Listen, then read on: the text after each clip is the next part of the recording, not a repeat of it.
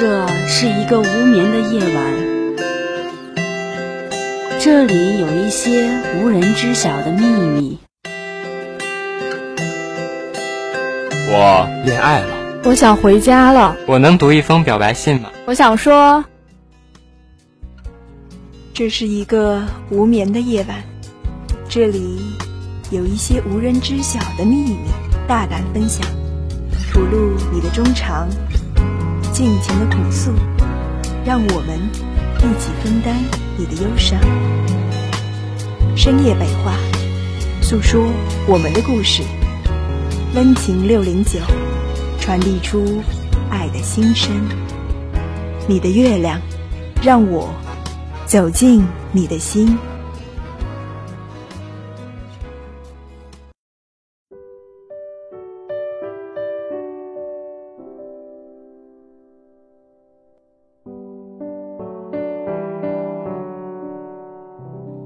你的月亮，我的心，你的心事我来听。这里是你的月亮，我的心。大家好，我是雨薇。大家好，我是齐峰。错过是一种忧伤，更是一种爱恋。今天月亮的故事关乎错过。女孩叫乔琪，青春靓丽。无论走到哪里，都会吸引很多男生的目光。不仅外表如此，了解她的人都知道，女孩不仅善良单纯，而且有着聪慧的头脑。所以，虽然这些年她一直期待爱情，却又从未轻易尝试，因为她知道，有时候幸福往往伴随着忧伤。她只想好好的。一个人，好好的。男孩叫陈思，个子不高，身材消瘦，但却充满了力量。一个人漂泊在外，衣食住行一切从简，除了工作从不马虎外，他最在意的就是乔琪了。陈思采取的攻势谈不上猛烈，甚至有些惨淡。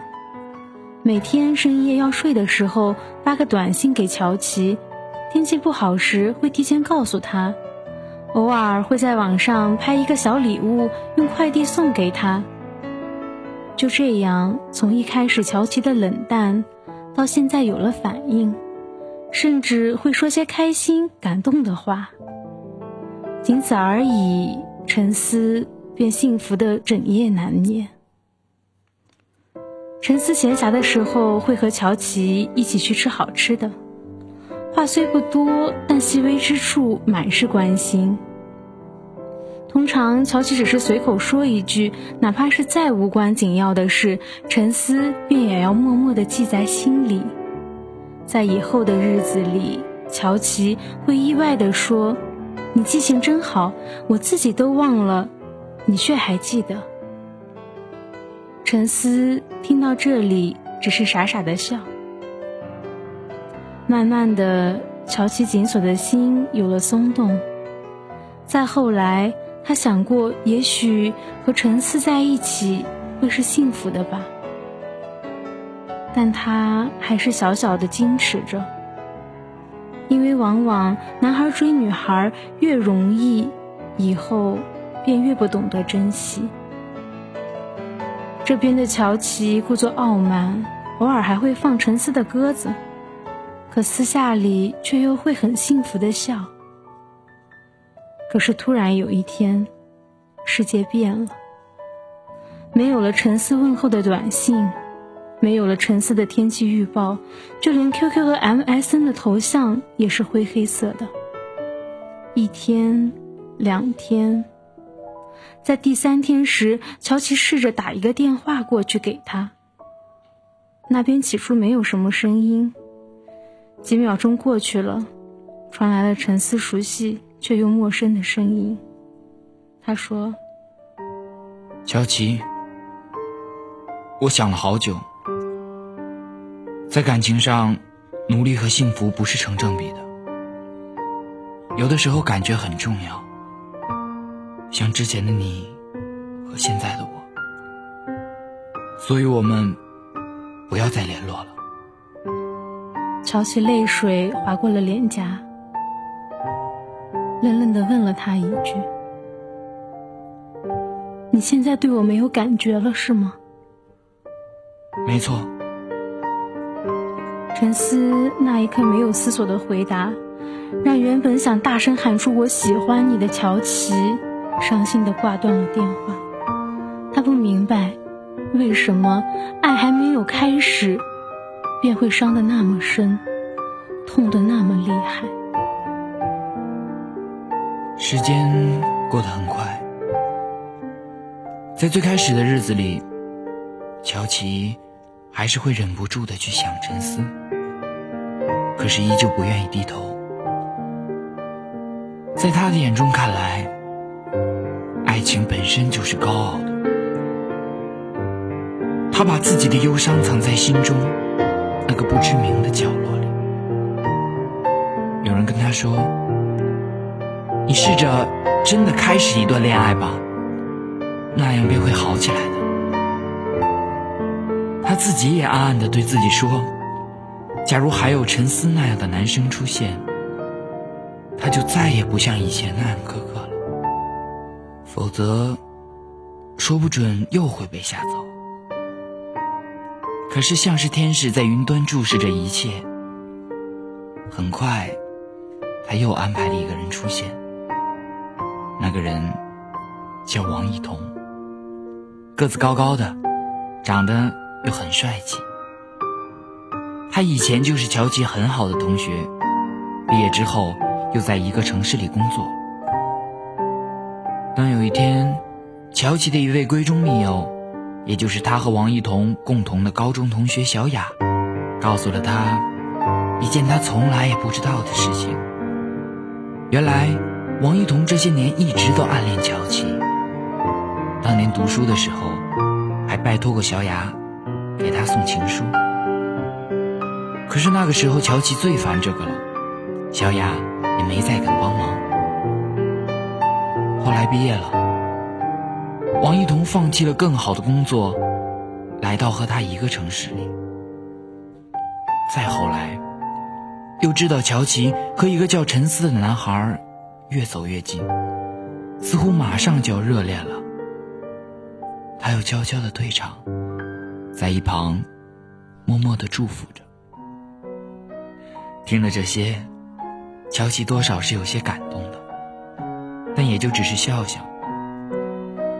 不过，似乎打那以后，在小雅的有意无意的安排之下，乔琪和王一彤的关系越发的亲密。他们三个一起去唱歌，一起去看电影，一起吃饭，一起逛街。当然，这其中王一彤不乏充当了跑腿的、卖力的、付钱的角色。还依旧心甘情愿。王一彤绝口不提追求自己，看起来就像是超越了性别的局限。他似乎就是他的闺中密友，也是他的哥们儿一般。这样想想，倒也是挺好的。直到那天，原本小雅约好自己和王一彤一起去吃西餐，说来也巧。那个地方，他第一次去，是跟陈思和小雅。打那之后，乔琪和陈思就经常去那里吃东西。那里有着很好听的音乐，有着很迷离的灯光。可结果吃饭的时候，就变成了乔琪和王一彤两个人。小雅说，还要加班。没办法，既然来了，两个人只好进去了。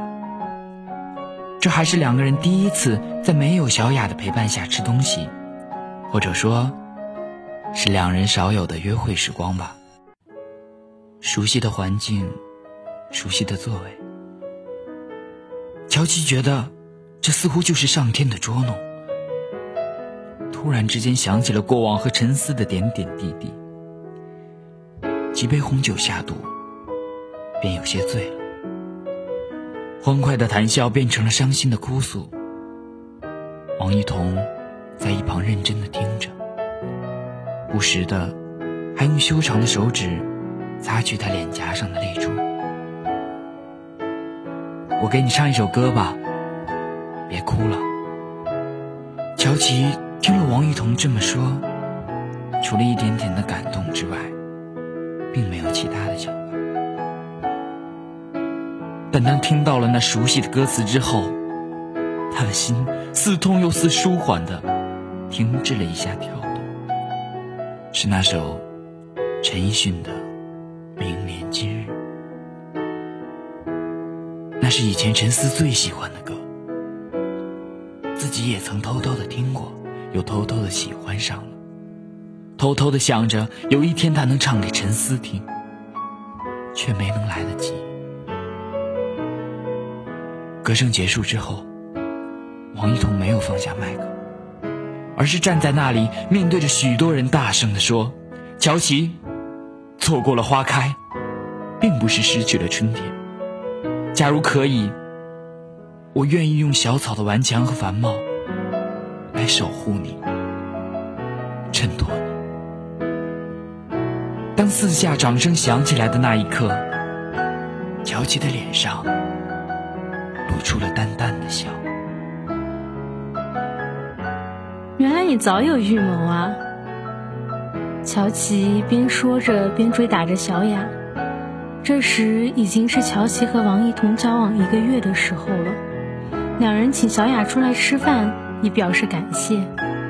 乔琪接着又说：“小雅，你这些年也是孤单一个人，虽然你各方面条件都不差。”但眼光也别太高了，只要适合自己就好了。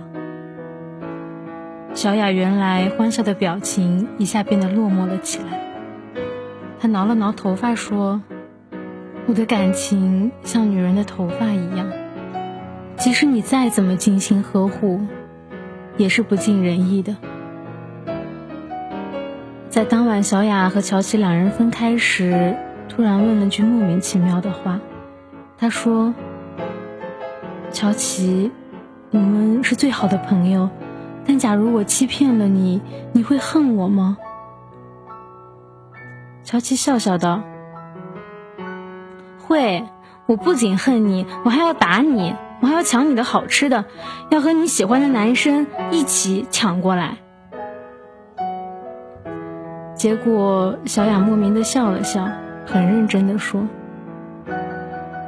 就算你真的抢走了，我也不恨你，因为有些东西原来就是你的，就是你的。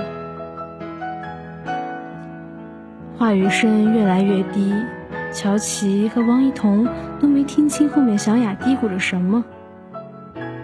两人一起打车离开了。今天周日，说好。和王一彤一起出去玩的。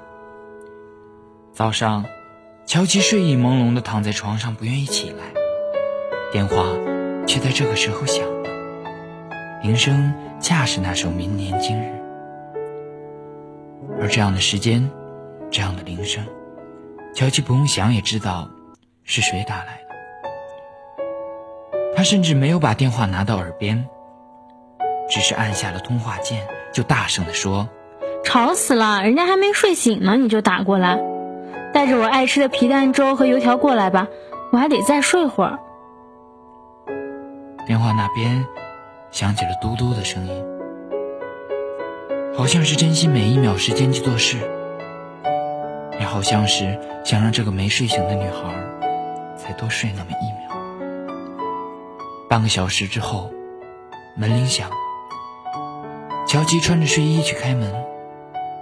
结果他像个木头似的站在那里一动不动，而门外，陈思淡淡的说：“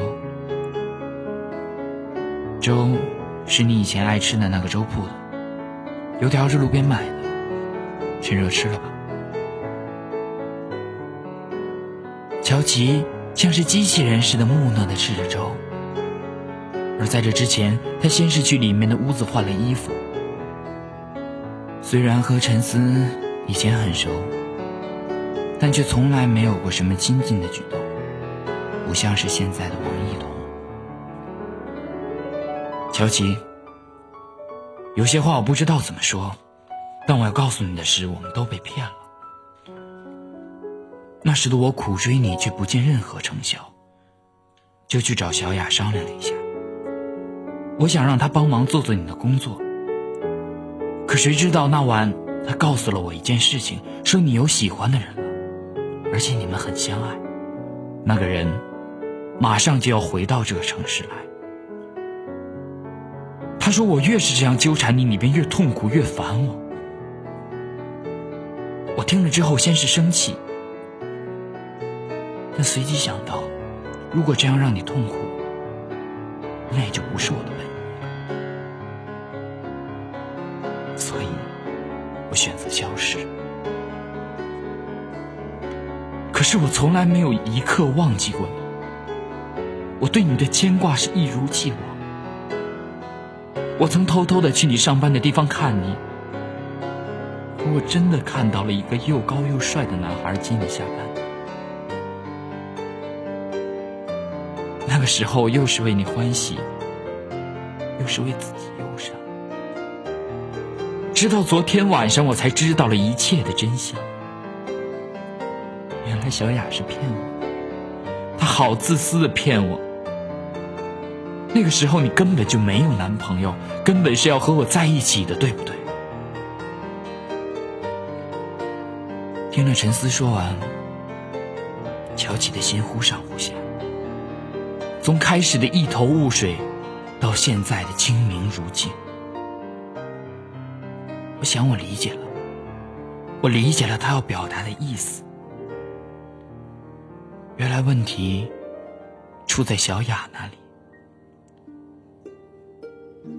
怪不得这几天他的表情都不对，而又是什么原因让他这样骗我？不过。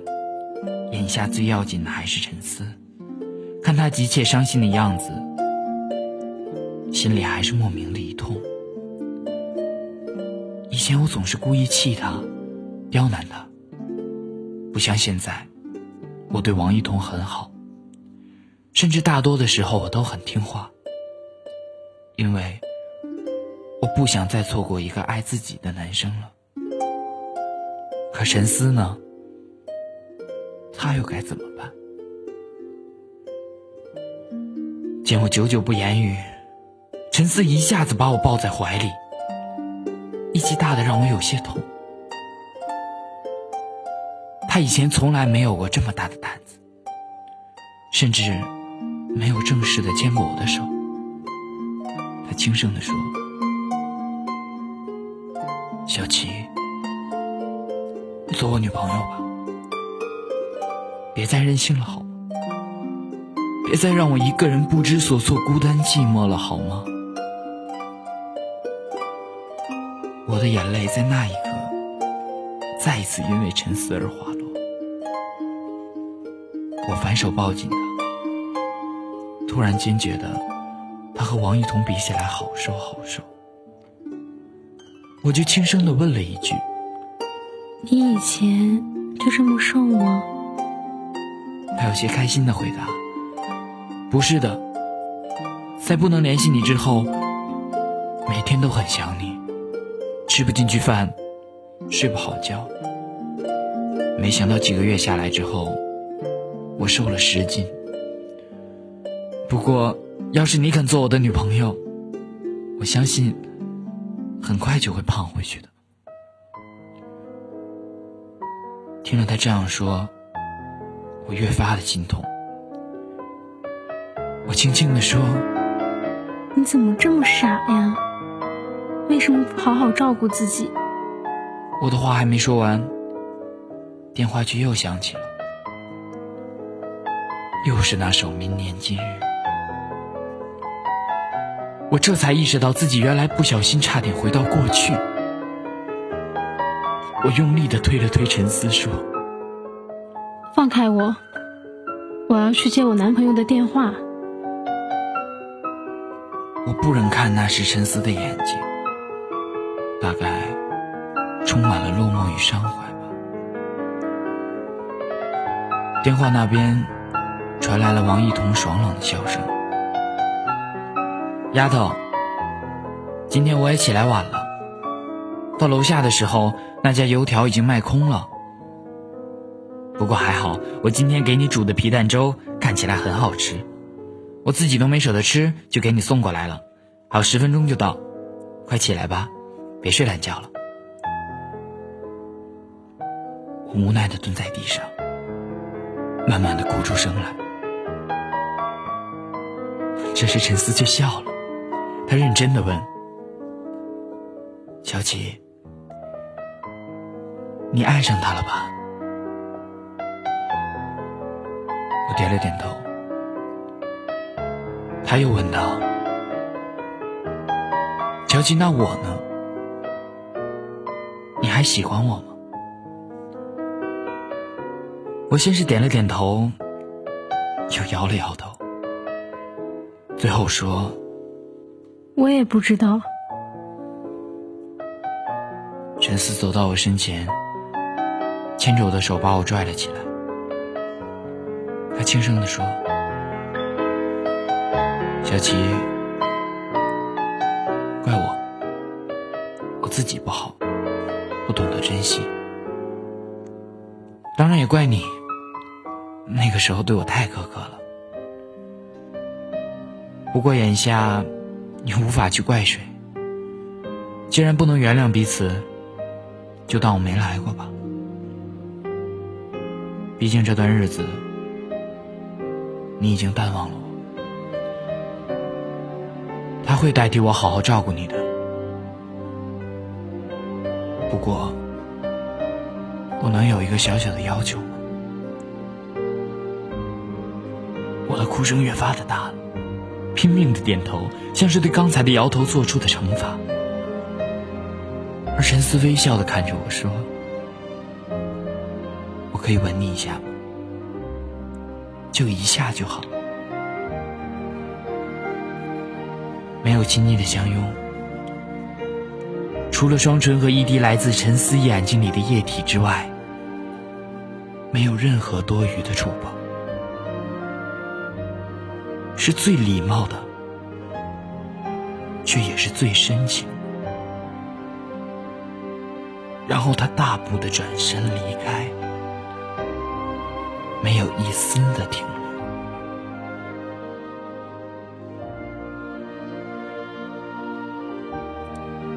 后来我找到了小雅，我们两个人一起去了那家西餐厅，还不等我问。他便什么都说了，一会儿笑，一会儿又哭，让我看着心酸，听着又难过，为我自己，也为他。原来我们一开始和陈思接触的时候，小雅对陈思印象就很好，而陈思那时候喜欢我，爱屋及乌下，对小雅倒也是义气。渐渐的，陈思对我的细腻之处被小雅看在了眼里。他那时就想，要是有一个男生这样对他，该有多好。他绝不会像我似的那么冷漠。当看到我一次次故作刁难时，当看到陈思一次次落魄沮丧时，他一边为我感到可惜。一边为陈思难过，就这样，不知道哪一天，他发现自己原来也喜欢上了陈思，而陈思却浑然不知。他想过和陈思说，但是陈思对我一片痴心，知道即使说了，也绝无可能。于是他便有了这样的想法。他觉得我反正不喜欢陈思，就帮我做个了断吧，也帮自己做了一个了断。于是，便有了那个谎言。但事后他才知道，我是喜欢陈思的，我很在意陈思，所以他那时也很自责，曾想跟陈思说出真相，但后来又没说出口。但他也暗自下定决心，一定要先给我找一个和陈思一样优秀、一样对我好的男朋友，之后自己再向陈思表白。结果在他的推波助澜之下，王一彤出现了。我坠入爱河、淡忘忧伤时，他决定向陈思说出心声。但没想到陈思知道真相后是很生气，不仅没有接受他，而且还生了他的气。再后来，就有了陈思来找我的那一幕。我听后，只问了他一句：“那你为什么还要说出真相呢？”陈思性子倔强，你这么说，他肯定会生你的气，不会接受你的。小雅摇了摇头说：“我不想骗自己喜欢的人，我要对他有我的信心，不要让他再不知所措。”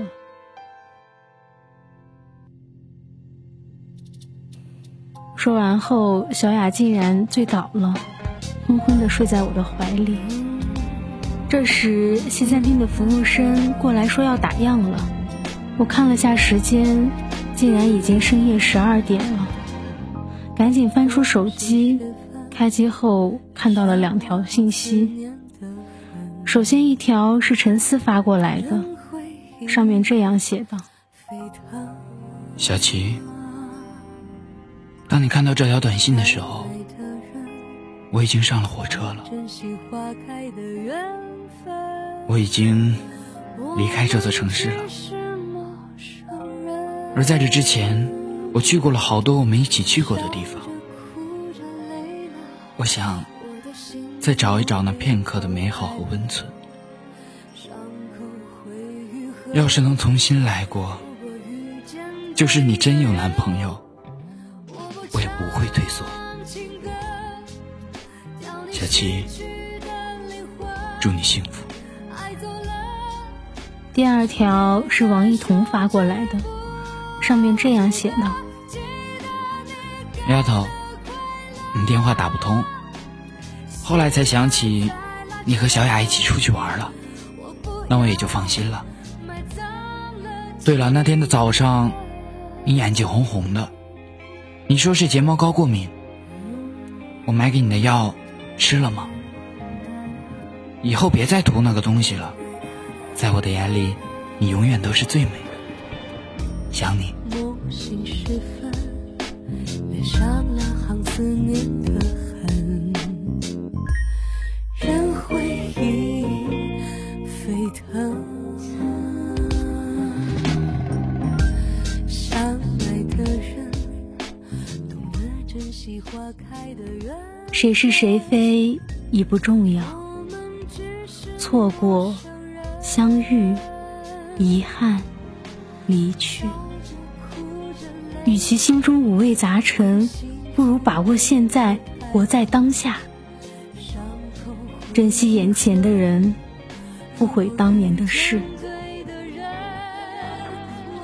今天的故事到这里就结束了，感谢导播陆墨朗，编辑秉乐，我是雨薇。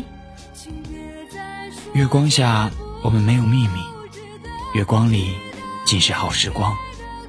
我是齐峰。祝大家晚安。